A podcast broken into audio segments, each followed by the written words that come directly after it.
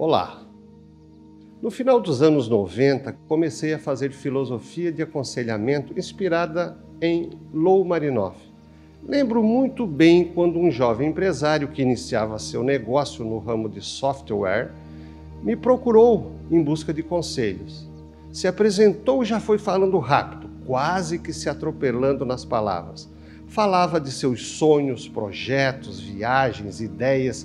Dizia-me que enxergava inúmeras oportunidades e que estava com taquicardia porque não conseguia colocá-las em prática imediatamente. Minha primeira percepção era que ele estava tendo crises de ansiedade. Dizia ele: as oportunidades estão aí ao meu alcance e eu não consigo agarrá-las.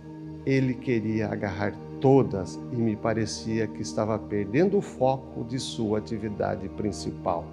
Também percebi na história desse empresário que ele gostava muito de ler, de assistir filmes, de buscar dicas em artigos de revistas e jornais. Naquele primeiro encontro, ensinei a ele alguns truques para sair das ideias e aliviar a crise de ansiedade. Feito isso, escrevi um artigo e enviei a ele sobre uma história que vivi na infância que partilho com vocês. Quando eu era criança, meus avós criavam vacas de leite no Morro do Caravaggio, em Nova Veneza.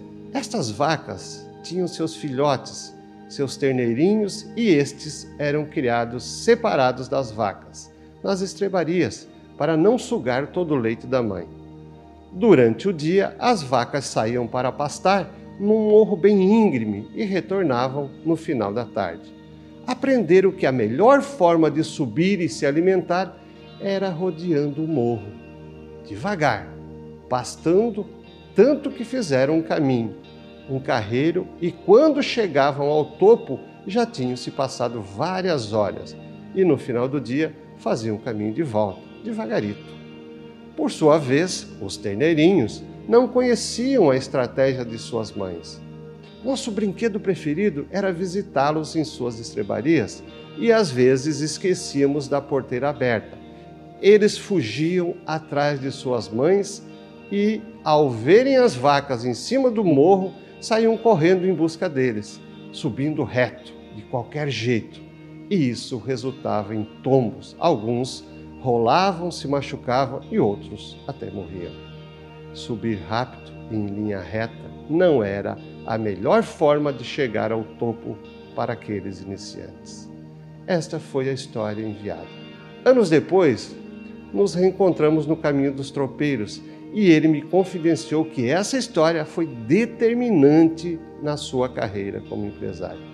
Aquela informação dirigida fez com que ele aprendesse a planejar, a fazer o caminho passo a passo, devagar e ainda curtir a jornada. E você, ouvinte, como está a velocidade dos teus pensamentos?